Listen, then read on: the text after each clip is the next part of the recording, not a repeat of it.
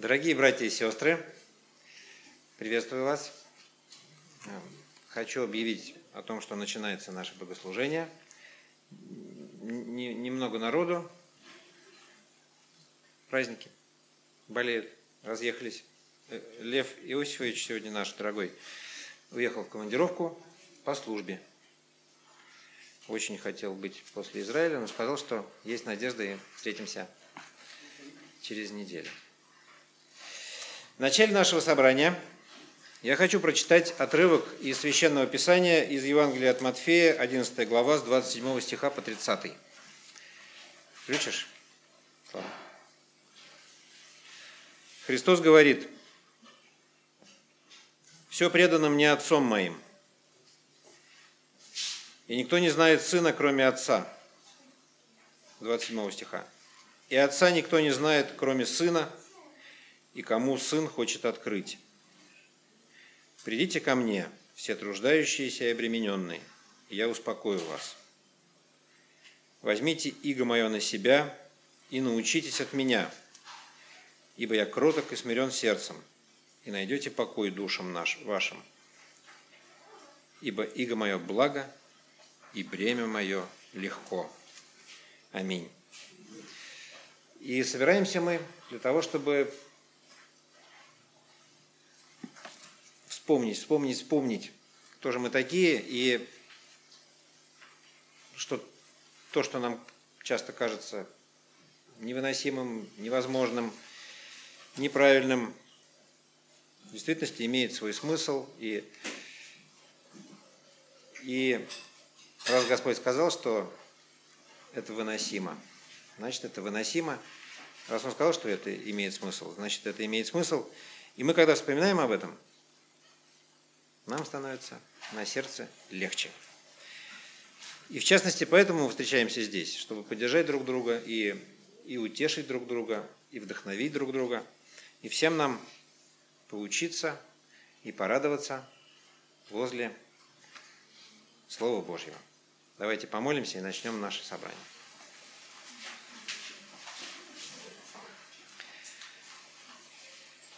Господь наш милостивый, Ты обращаешь лицо свое к нам и собираешь нас снова у ног своих и даешь нам радость от встречи. Благослови, пожалуйста, нас, наши сердца. Сделай так, чтобы мы собрались сегодня не напрасно, чтобы все, что здесь было сказано и спето, все, что здесь было помыслено, все это служило к славе Твоей. Будь среди нас и Духом Своим очищай нас, освящай нас, приближай нас к себе во имя Иисуса Христа. Аминь. Так, ну что, сегодня у нас будет две проповеди. Первая будет состоять из двух частей. Сложно составная. Часть небольшая детская, потом помолимся, отпустим деток, продолжится взрослая часть.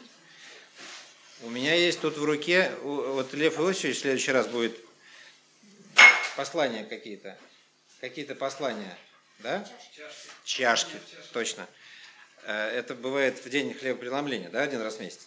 А, а у меня есть э, та, тапок, да.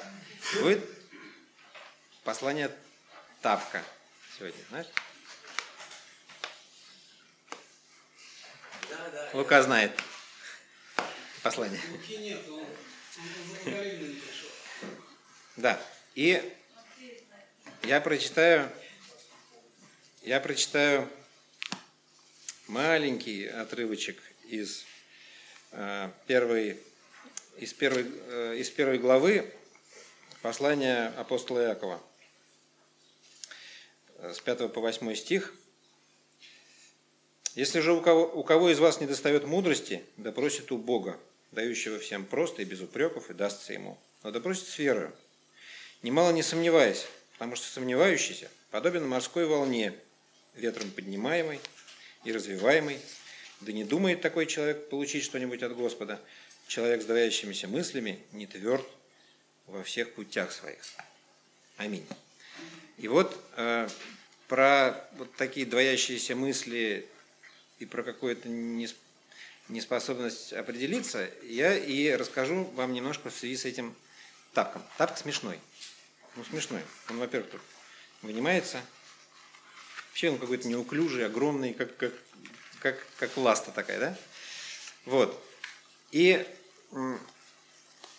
определенное переживание, я сейчас счастливый обладатель этих тапков, и э, блаженствую каждый раз, когда там в спортивном комплексе надо пойти в душ. Кстати, в Финляндии люди смотрят вот так на тебя, когда ты в тапках там идешь по бассейну, это вообще для них ужас какой-то.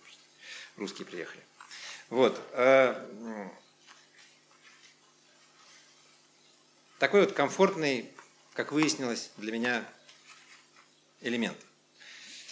Э, оказалось, когда я стал обладателем этого шлепанца, оказалось, что достаточное количество лет я мучился.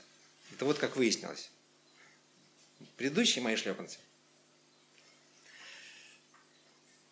уже зачерствели и стали такими жесткими. И я всегда ловил себя на мысли, что мне вот эта вот, вот эта вот штучка врезается, врезается в ногу.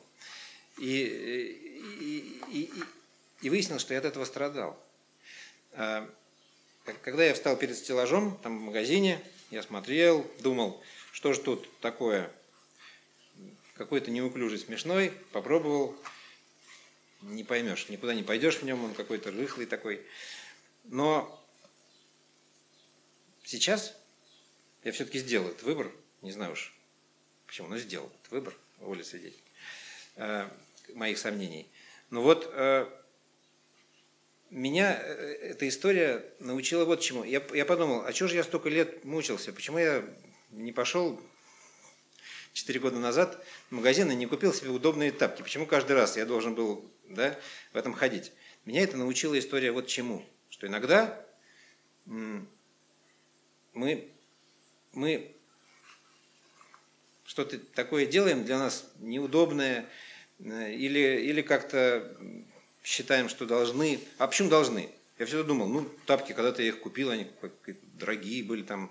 Ну, не порвались, значит, надо носить, да? А это не всегда работает. И, наверное, Господь не всегда хочет от нас этого. Он хочет, чтобы мы, если что-то есть какой-то дискомфорт в нашей жизни, чтобы мы Остановились на минутку. Подумали. Подумали. И, может быть, сделали какое-то, приняли какое-то решение. Другое дело, что дети не всегда могут принимать самостоятельные решения. Есть родители, у родителей есть тапок в руках, да? Вот. Господь иногда действует и через родителей. Предлагает свои решения. Но вот я так э, обращаюсь и к, к маленьким и взрослым, Э, с, с таким вот, с такой мыслью, что если нас что-то приводит в переживания какие-то, в сомнения, и мы можем поискать и найти причину, может быть, надо принять решение, которого от нас ждет Бог. Вот он, мы в самом начале читали, что он не дает тяжести сверх сил. Вот. Он хочет, чтобы и сон дает возлюбленному, мы иногда не берем. Так вот, э, такое вот послание тапка. Не знаю, в следующий раз будет тоже тапка, только другого, с другой ноги. Давайте вставайте, взрослые тоже вставайте, мы помолимся, отпустим наших деток. Заметили, что размер, да, у меня такой хороший, большой.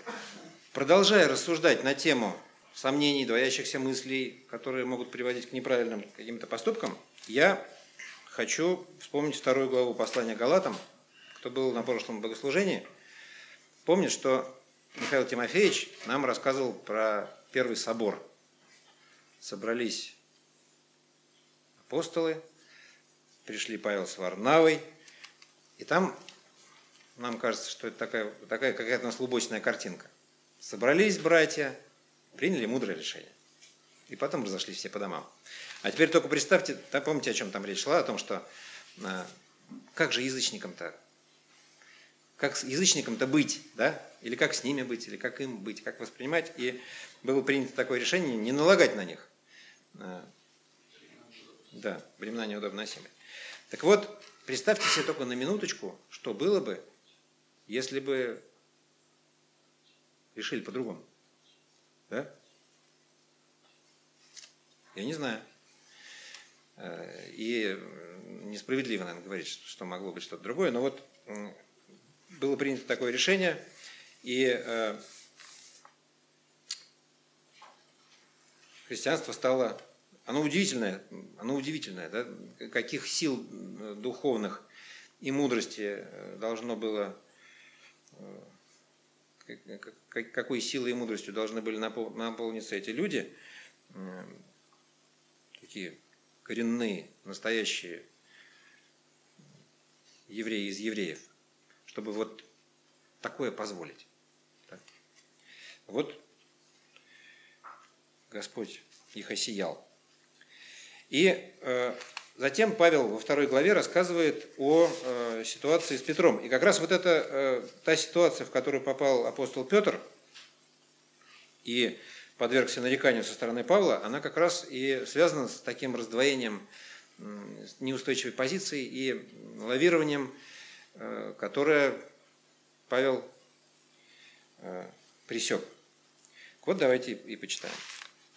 То есть с 9 стиха, послание Галатам, 2 глава, с 9 стиха.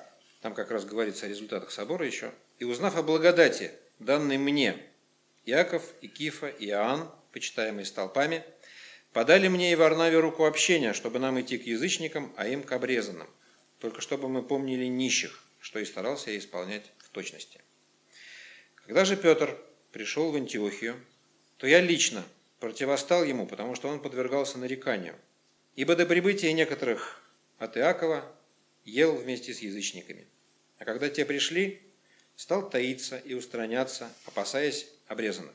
Вместе с ним лицемерили и прочие иудеи, так что даже Варнава был увлечен их лицемерием. Но когда я увидел, что они не прямо поступают по истине евангельской, то сказал Петру при всех, если ты, будучи иудеем, живешь по-язычески, а не по-иудейски, то для чего ты язычников принуждаешь жить по-иудейски? Мы, не по, мы по природе иудеи, а не из язычников грешники.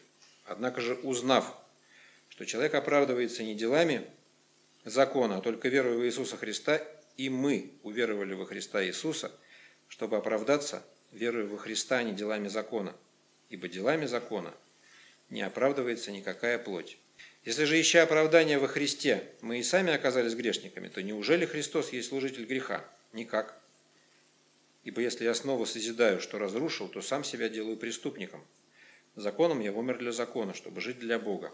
Я сораспялся Христу, и уже не я живу, но живет во мне Христос. А что ныне живу во плоти, то живу верою в Сына Божия, возлюбившего меня и предавшего себя за меня. Не отвергаю благодати Божией, если законом оправдания, то Христос напрасно умер. Аминь. И вот понятная ситуация, да? Петр попал э, в такую сложную историю. И, и, и э, по-видимому, испытывал внутренний дискомфорт. Да? Там написано же, что он стал таиться, уклоняться. И это ну, признак того, что он вот лавировал, да? Огородами. Огородами проходил, чтобы ни одна сторона не заметила, что он делает в это время, другая не заметила, да, что он делает в это время. Вот. Э, и в этом была с точки зрения Павла неправда, и, э, и, и была опасная неправда. Это, это, это небольшая ложь, как, как такая, да, она с точки зрения Павла ну, подтачивала чистоту вести евангельской. Да? Как, как это написано, что да, как будто бы это было возвращение. Теперь у меня вопрос такой, интересный. Вот скажите мне, дети, хотел сказать, дети ушли. Скажите мне, вот может ли христианин исполнять закон? Можно ли христианину исполнять закон Моисея? Вот скажите. Вы так удивились? А? Это другой, уже следующий вопрос. Вот ты скажешь, может ли исполнять или не может?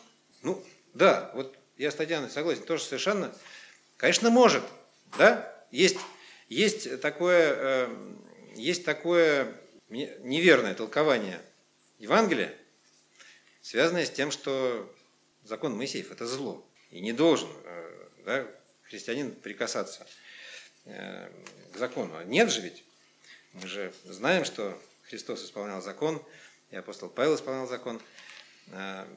вот, и участвовал во всем. И, конечно, закон добр, так и написано. И, безусловно, если в сердце у христианина есть такая любовь к Богу, что он, и она выражается в том, что он хочет э, исполнять закон ради того, чтобы, ради того, чтобы ну, Богу поклониться. Мы разве можем ему это запрещать? Другое дело, когда это становится неким условием спасения, да? Добавляется, когда это становится добавлением к благой вести. То есть я хочу сказать так, сформулировать так. Когда это выражение веры, это может быть. Конечно, может быть. Я, я верю, что и молиться можно по-разному. И вот помните столпники, эти, столпники, было такое монашеское движение, там на столб люди забирались, такой был обед, что ли, да, у них. На столб забирались там и сидели там месяцами там, немытые, не, не евшие там, как косматые.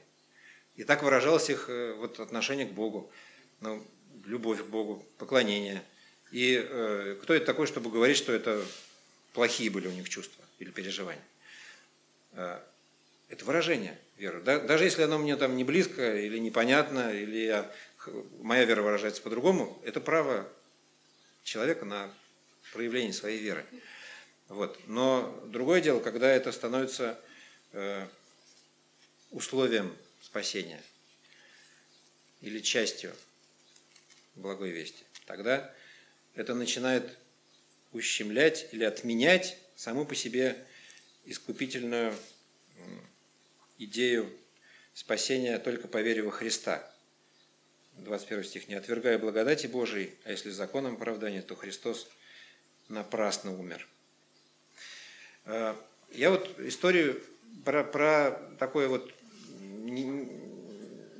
сейчас возвращаясь немножечко из э, богословских рассуждений, я помню из своей жизни такую историю про неустойчивость или двоемыслие, там в разных переводах это написано, двоедушие, может быть, какое-то.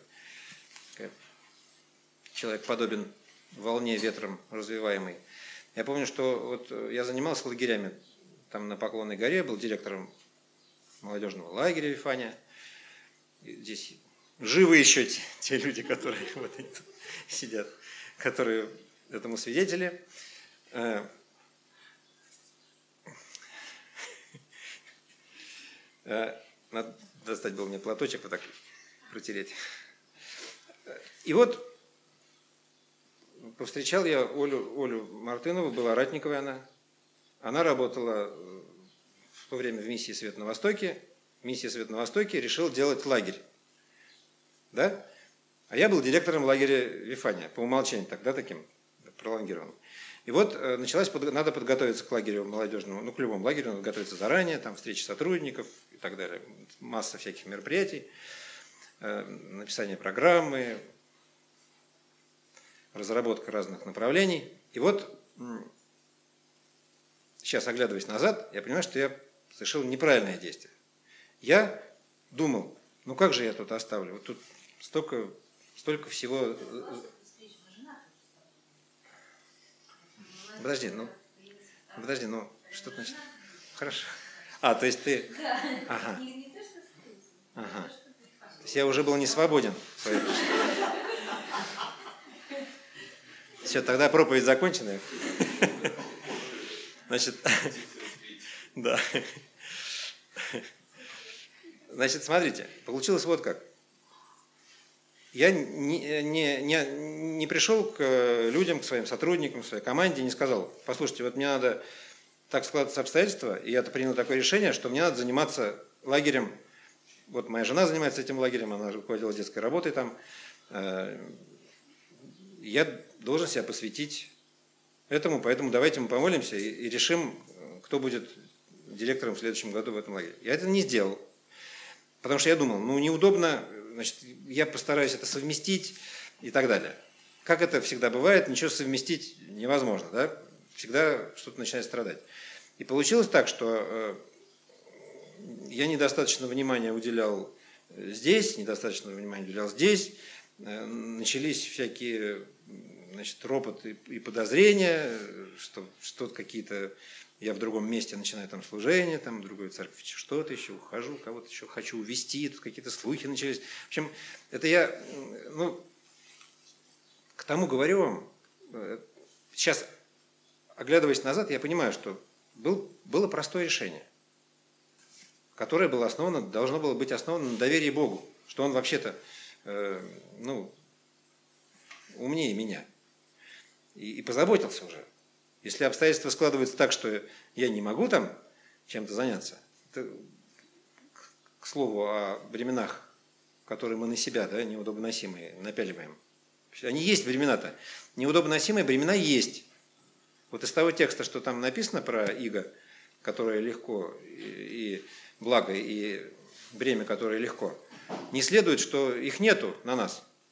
Они есть. Просто если мы на себе э, их несем, мы должны понимать, что это, скорее всего, не Господь на нас нагрузил, неудобно носимый, да? Это мы часто на себя можем брать. Вот. К примеру, чрезмерную ответственность.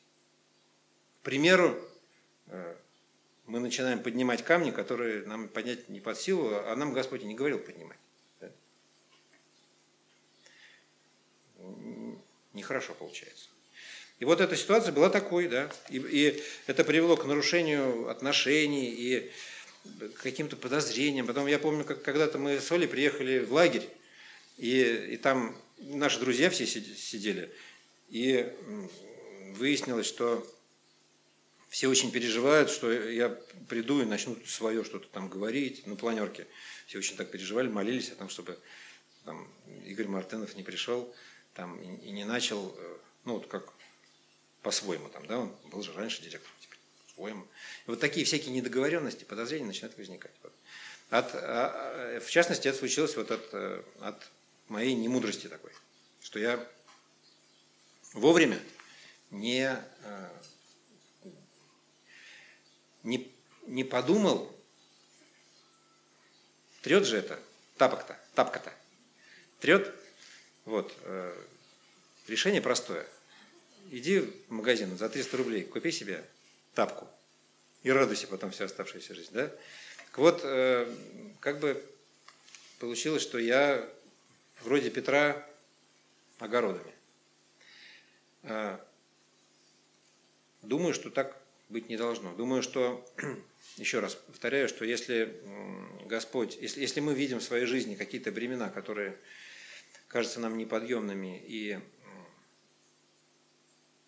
они нас грозят раздавить, э, ну как самосвал, который да, едет нам навстречу.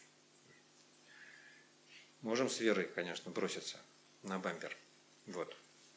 Э, но это не будет э, от Бога такое решение. Вот мы должны с этим разобраться. Если мы это видим, то, конечно, надо какие-то действия предпринимать. Господь от нас ждет мудрых решений, действий.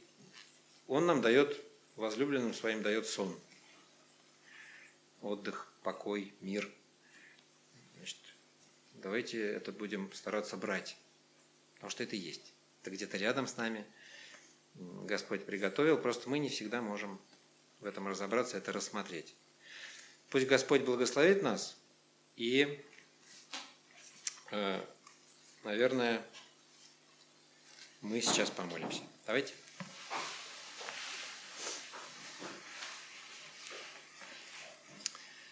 Господь наш милосердный, мы просим Твоего благословения и мудрости у Тебя, потому что жизнь сложная, очень много нас окружает отношений, и сомнений, и событий, и мы не всегда принимаем верные решения, я не всегда принимаю верные решения, это вижу в своей жизни, и, и берем там, где надо взять ответственность, мы часто не берем, а там, где не надо взять ответственность, мы берем, и получается не всегда хорошо. Благослови нас Господь, дай нам как можно раньше во всем этом разбираться, и, а еще лучше заранее, если тебе так угодно, предупреждай нас. Мы готовы слушать Твой голос и просим Тебя о том, чтобы Твои мысли, Твои планы были нам понятны. И сделай так, чтобы мы своевременно могли принимать верные решения, мудрые решения, чтобы мы не ранили окружающих, и в нашей жизни была полнота Твоего благословения, Твоего участия. Просим Тебя обо всем об этом во имя Иисуса Христа. Аминь. Мир вам, братья и сестры, мир вам также просто, вы говорите всем друзьям. В первых строках своего письма хочу передать всем-всем большой привет, не только от Гачной церкви, но и от большого количества братьев и сестер, которые сегодня к нам приехали у них получилось к нам приехать сегодня. Потому что то, что сегодня творилось в Гатчине, я первый раз вижу за 18 лет существования нашей церкви там. Сегодня все поехали куда? На дачу. Сегодня все поехали на дачу. И все, весь город встал. Просто Гатчина встала. И ни с какой стороны к церкви не подъехать было. Понимаете? Там стоит вереница машин, там стоит вереница машин, везде стоит вереница машин. А мне с утра надо было съездить в дом молитвы открыть, потому что к 9 часам должны были приехать артисты. Потом съездить в Новый Свет, забрать сестер, а еще вторую, еще сестру привезти с продуктами, потом съездить в Новый Свет, потом съездить за своей семьей. В общем, сработала поговорка моего старого знакомого, который говорил, надо знать и любить свой город, и тогда ты будешь ездить без пробок. И действительно, окольными путями все получилось, и мы все успели. Но скажу вам честно, такой атаки, потому что многие опоздали сегодня, из-за того, что город стоит, и не доехать ни на чем, быстрее пешком дойти. Но Господь благословил, и сегодня в Гатчинской церкви была пасхальная постановка. А, команда Романа Дьякова, который ему в свое время передал, так сказать, эстафетную палочку Андрей Беклемешев. И они сегодня в количестве, по-моему, 24, 23 человека были сегодня у нас в церкви, и сегодня реабилитационный центр приехал, 12 человек, и церковь была наполнена, и слово звучало, и я верю, что Господь произведет обильный плод в тех, кто слышал и видел. Вот, но возвращаясь к, к слову, интересно, сегодня Игорь говорил о послании Тапка – но было вот несколько моментов, которые хочу со своей точки осветить. Первое. Можно ли жить нам без сомнений? Точнее, всегда ли у нас получается жить без сомнений? Особенно, когда в нашу жизнь приходят неприятности. И у нас сразу возникает, а любит, меня, любит ли меня Бог? Сразу. Первый вопрос почему-то. Почему у меня эти проблемы? Мы начинаем в себе копаться, чего-то искать, а что я не так сделал, а чего я не доделал, а что я должен еще сделать, а с кем я должен пойти посоветоваться. Но знаете, что часто бывает лучший способ решить проблему какой? Самый лучший бывает иногда. Просто отпустить ее. А мы часто уподобляемся погоне за ветром, суета-сует. Мы предпринимаем одни усилия, вторые, третьи, а проблема, наоборот, еще больше усугубляется. А Господь говорит, так ты мне доверься, отпусти ее я буду ее решать. Интересный момент.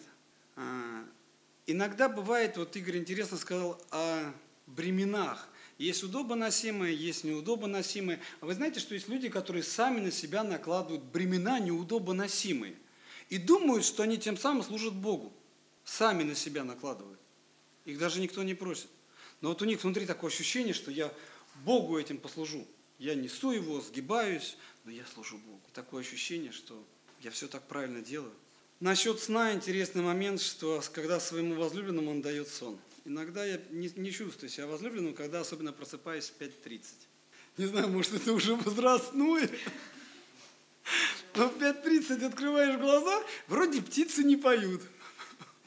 Вроде никаких шумов не было, а ты сам открываешь глаза и думаешь, ага, вот оно пришло. За кого будем молиться сегодня утром? Вот оно пришло.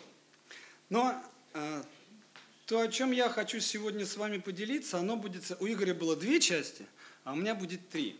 И первая часть э, будет состоять из моего, так сказать, 24-летнего непонимания. Уже, уже сложно, да? Уже заинтриговал. Почему 24 года? Я в церкви нахожусь уже 24 года с момента покаяния Господь благословил меня, и вот с Оксаной Витальной в один день, 19 июля 1994 года, мы принимали крещение. Кому в первую очередь говорит Писание Святое? К людям, правильно? А к каким людям оно говорит в первую очередь? М? К своим детям, к тем, кто в него верит, кто согласился, что ты мой отец, а я буду стараться исполнять роль хорошего ребенка, послушного и прочее, прочее. Потому что человек, который неверующий, берет и он вообще говорит, ну а что это такое? Что ты мне даешь? Слово Божие, книга пророка Исаии, 6 глава. Наверное, с 8 стиха. Сначала прочитаю в переводе э, синодальном. «И услышал я голос Господа, говорящего, кому, кого мне послать, и кто пойдет для нас? И я сказал, вот я, пошли меня». Хороший стих, правда? Кого послать?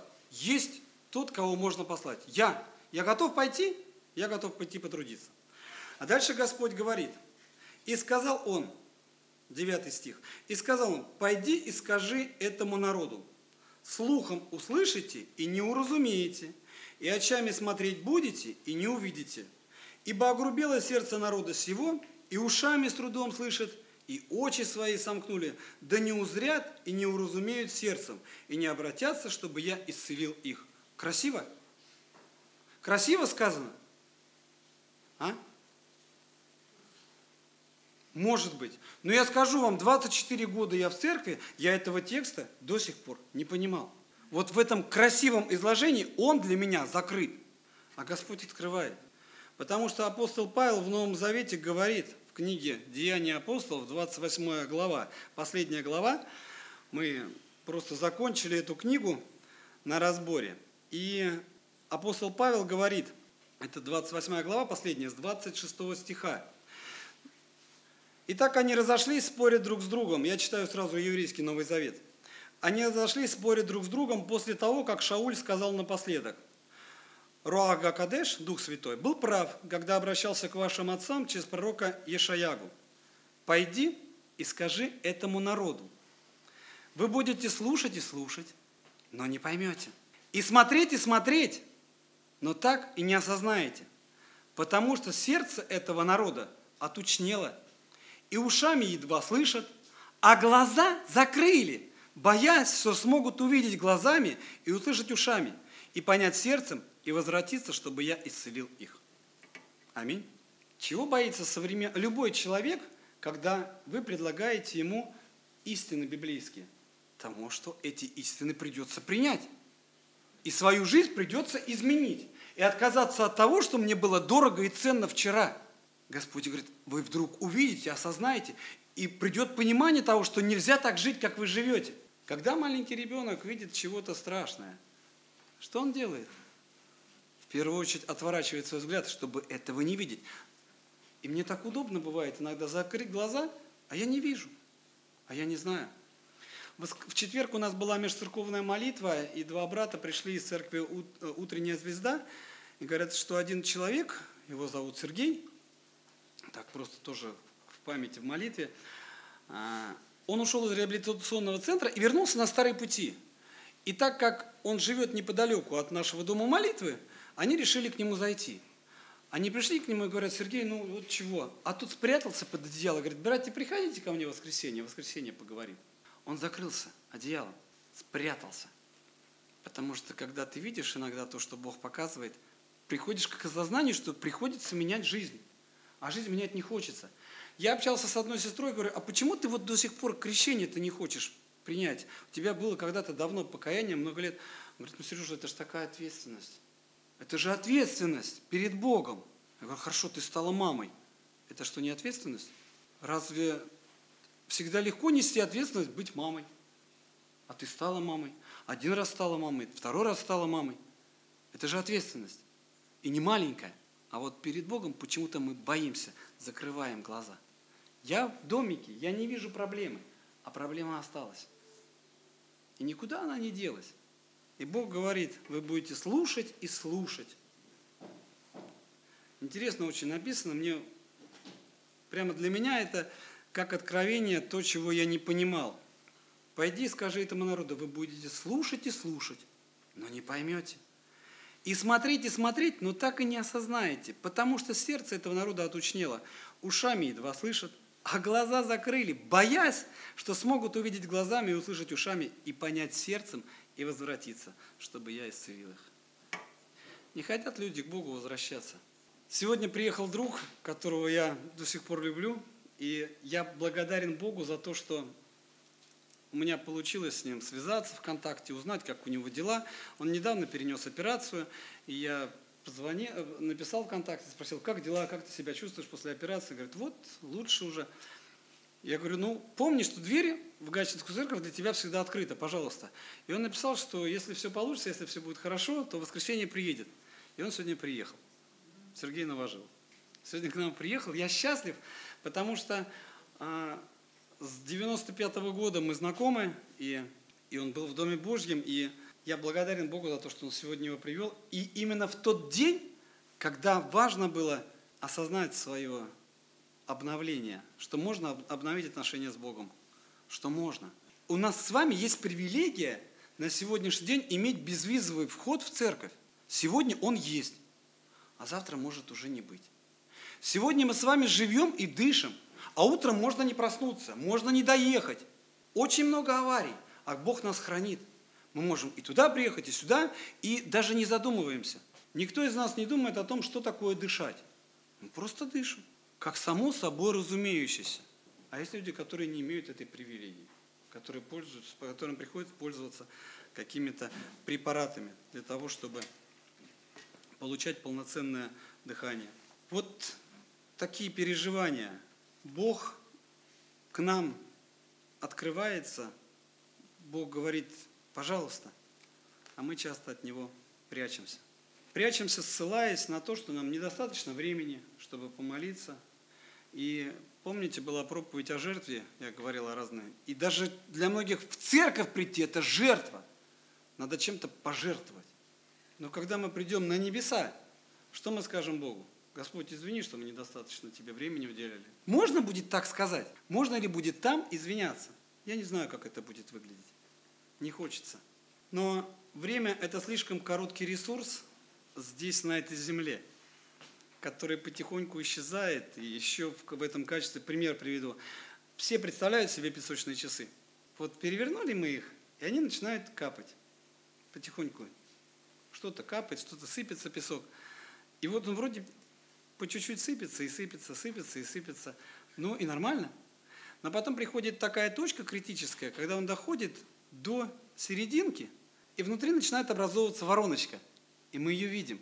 И она почему-то начинает стремительно увеличиваться, становиться больше, больше, больше, больше, потом кап, и все. И больше нету времени в этих часах. Больше нету. Пять минут, десять минут, минутные часы. И так и в жизни. Оно вроде бежит, ну и нормально все. А вороночка увеличивается, увеличивается. Она течет и течет, сыпется и сыпется. И мы чего-то можем не успеть. И тот день, когда мы куда-то не пришли, и с кем-то не поговорили, и кого-то не утешили, оно может иметь большие последствия для нас. Потом мы будем переживать, а почему я этого не сделал? Но не факт, что хорошо начав, можно также хорошо закончить. Великолепный царь которого зовут Озия, это вторая книга Паралипоменон, 26 глава. Что мне нравится Вячеславе, он слышит текст и сразу же включается. Слава Богу. 26 глава. «И взял весь народ иудейский Озию, которому было 16 лет». М? Матвей, тебе уже есть 16? Вот представьте себе, взяли Матвея и поставили его царем вместо отца его Амасии. В 16 лет. А? Не-не-не. А вот необходимость. Вот он в 16 лет становится царем. Матвей, как оно? Представляешь, ставят над народом. Да, и юность сразу же закончилась, моментально.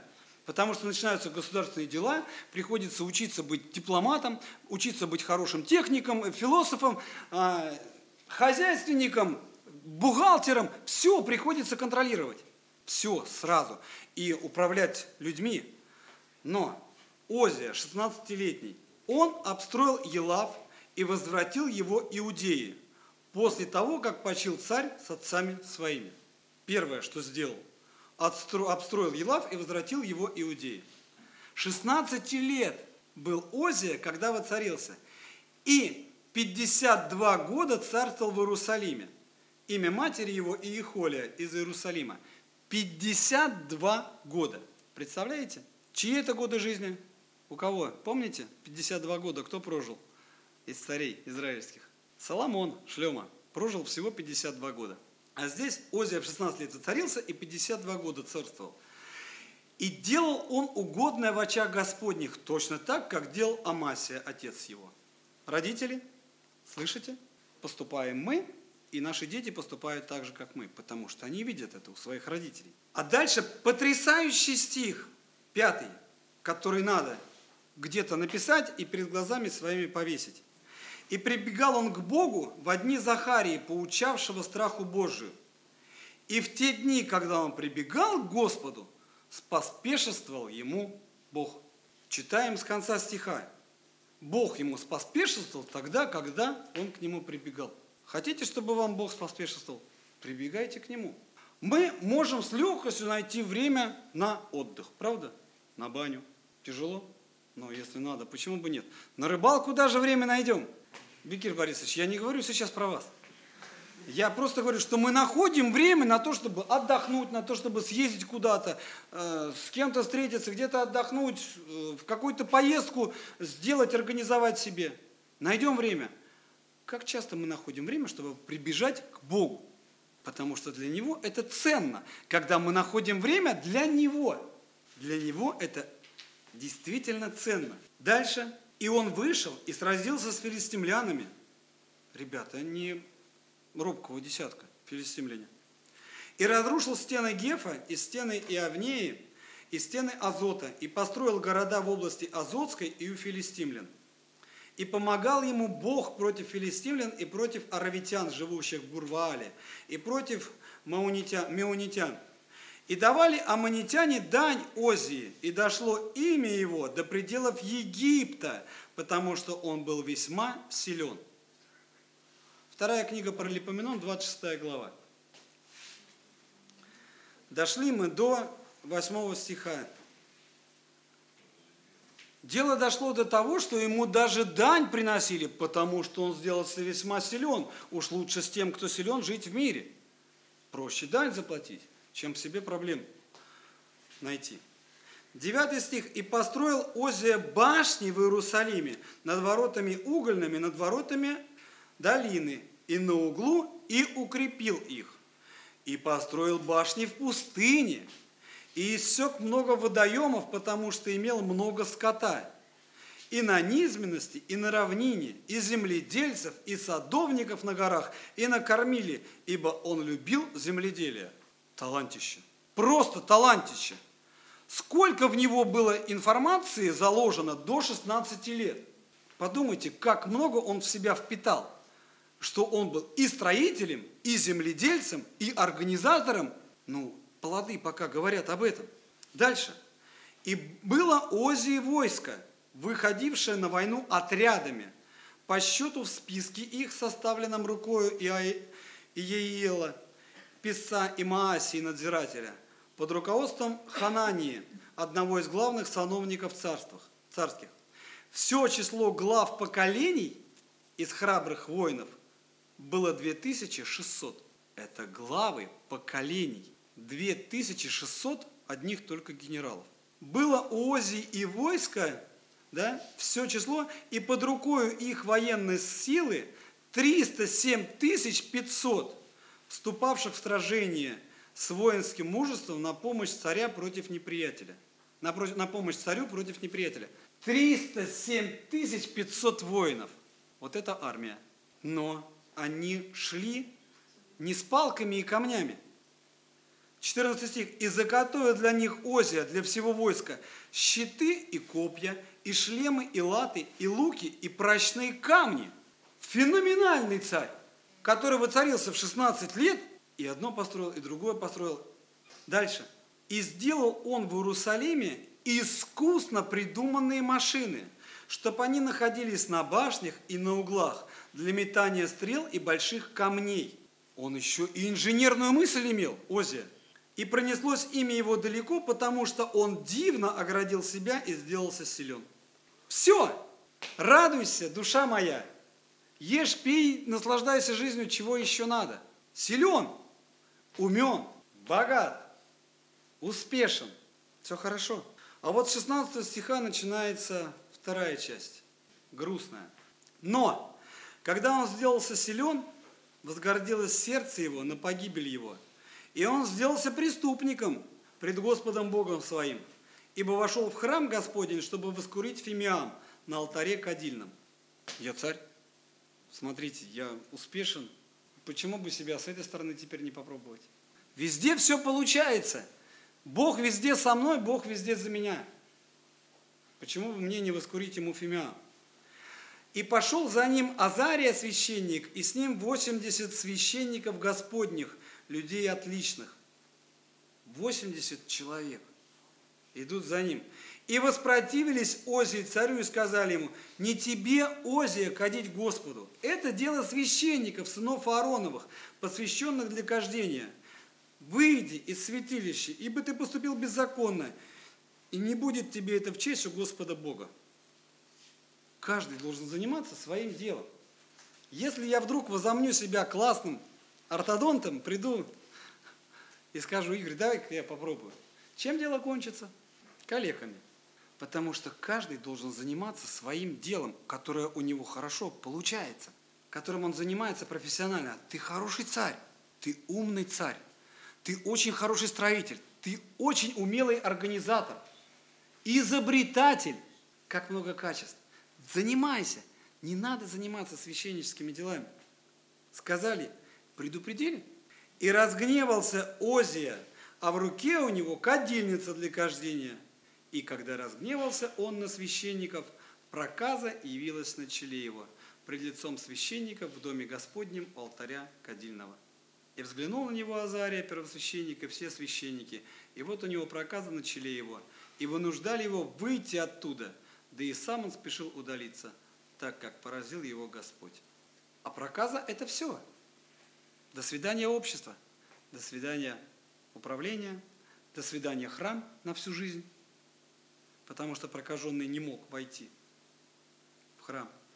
И был царь Озия прокаженным до дня смерти своей, и жил в отдельном доме, в своем лепрозории, и отлучен был от дома Господня – не просто, а отлучен от храма. А Иоафам, сын его, начальствовал над домом царским и управлял народом земли. Прочие деяния Озии, первый и последний, описал Исаия, сын Амоса, пророк. «И почил Озия с отцами своими, и похоронили его с отцами его на поле царских гробниц, ибо говорили, он прокаженный». И воцарился Иоафам, сын его, вместо него. Даже похоронить по-нормальному уже нельзя, потому что он прокаженный. А все началось с чего? Вроде все хорошо, успешен, все получается. И сделал немало. Но написано, что делами закона не оправдывается никакая плоть. А Озия дела поставил выше почтения Бога. У него их немало было. Ему было что показать. Ему было чем отчитаться. Было. Но если ты царь, то царствуй. Если ты священник, священнодействуй. Занимайся тем, для чего тебя призвал Господь, чтобы не было таких неприятных ситуаций. Время коротко, давайте его использовать для того, чтобы прославлять Бога тем, что у нас хорошо получается, что мы имеем делать и к чему нас Господь призвал. Есть возможность рассказать, расскажите. Есть возможность утешить, утешьте. Есть возможность помочь, помогите. А если надо просто помолчать в этот момент, лучше помолчать потому что это больше пользы принесет, нежели какие-то слова. Пускай Господь нас благословит быть разумными детьми Его и не уподобляться Озии. Финал грустный, понимаете? Очень грустный финал. Такой старт шикарный не у всякого. Не у всякого царя было такое благословение, как у Ози. И тем не менее – Дело венчает не начало, а дело венчает конец. Делаем вывод. Нет, зло не богатство. В Писании сказано, что корень всех зол есть сребролюбие, любовь к богатству. Есть люди, которых богатство портит, а есть люди, которых оно ни в чем. Я недавно прочитал историю о девушке, которая отвергла, была из богатой семьи и отвергла молодого человека, который ухаживал за ней, хотел на ней жениться. Она сказала, ну, слушай, ну что ты мне сможешь дать? Ты же не имеешь того, что мне надо. Я в день трачу столько, сколько ты зарабатываешь в месяц. Я не привыкла так жить. Прошло э, какое-то время, и этот молодой человек вновь с ней встретился. И она говорит, ну чего, как ты живешь? Ну, он говорит, да вот, потихоньку все движется. Она говорит, а я встретила и вышла замуж за такого человека интересного, который имеет хорошие деньги, по-моему, там 16, 16,5 тысяч долларов у него была оплата труда. Вот, и она вся такая гордая. И вдруг подходит ее муж, видит этого молодого человека и говорит, о, босс, здравствуйте. А что вы здесь, а как вы здесь? И она в таком шоке была, и он скромно ушел, и он рассказывает потом, говорит, а как ты, откуда узнаешь, что значит босс? Он говорит, ну вот этот человек, это мой начальник, который является очень скромным по жизни. У него грустная история. Девушка, которую он любил, она его отвергла, а он мультимиллионер.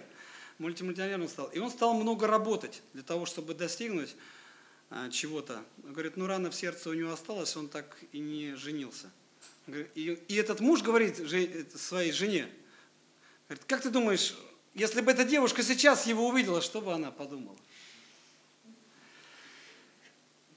Понимаете, Бог силен поднять, Бог силен опустить. А, но самое важное нам с вами, как Его детям, остаться верными Ему. Что бы ни происходило, какие бы ситуации жизни нас не окружали, чтобы к нам, на нас не опускалось, мы можем все отдать Ему. Вот так. И пускай хранит нас Господь. Быть Его детьми, а не просто называться. Аминь. Помолимся.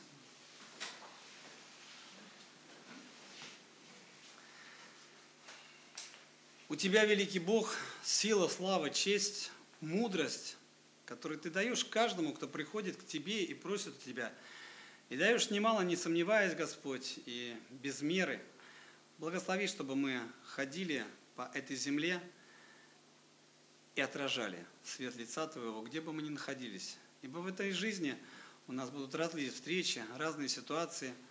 Благослови нас поступать мудро. Благослови нас уповать на Тебя, великого Бога, ибо у нас остается только упование на Тебя. Нет у нас своих сил, нет у нас своей мудрости, Господь, нет у нас ничего своего, все только от Тебя. Благодарим Тебя за то, что Ты хранишь нас, за то, что мы живы по сей час – и благослови, чтобы те люди, с кем мы будем встречаться, видели в нас Твое отражение. Чтобы мы дарили им Твою любовь, ибо мы знаем о Тебе, а они не знают. Благослови нас рассказывать Твоей великой любви, которую Ты даришь по сей день. Во имя Иисуса Христа. Аминь.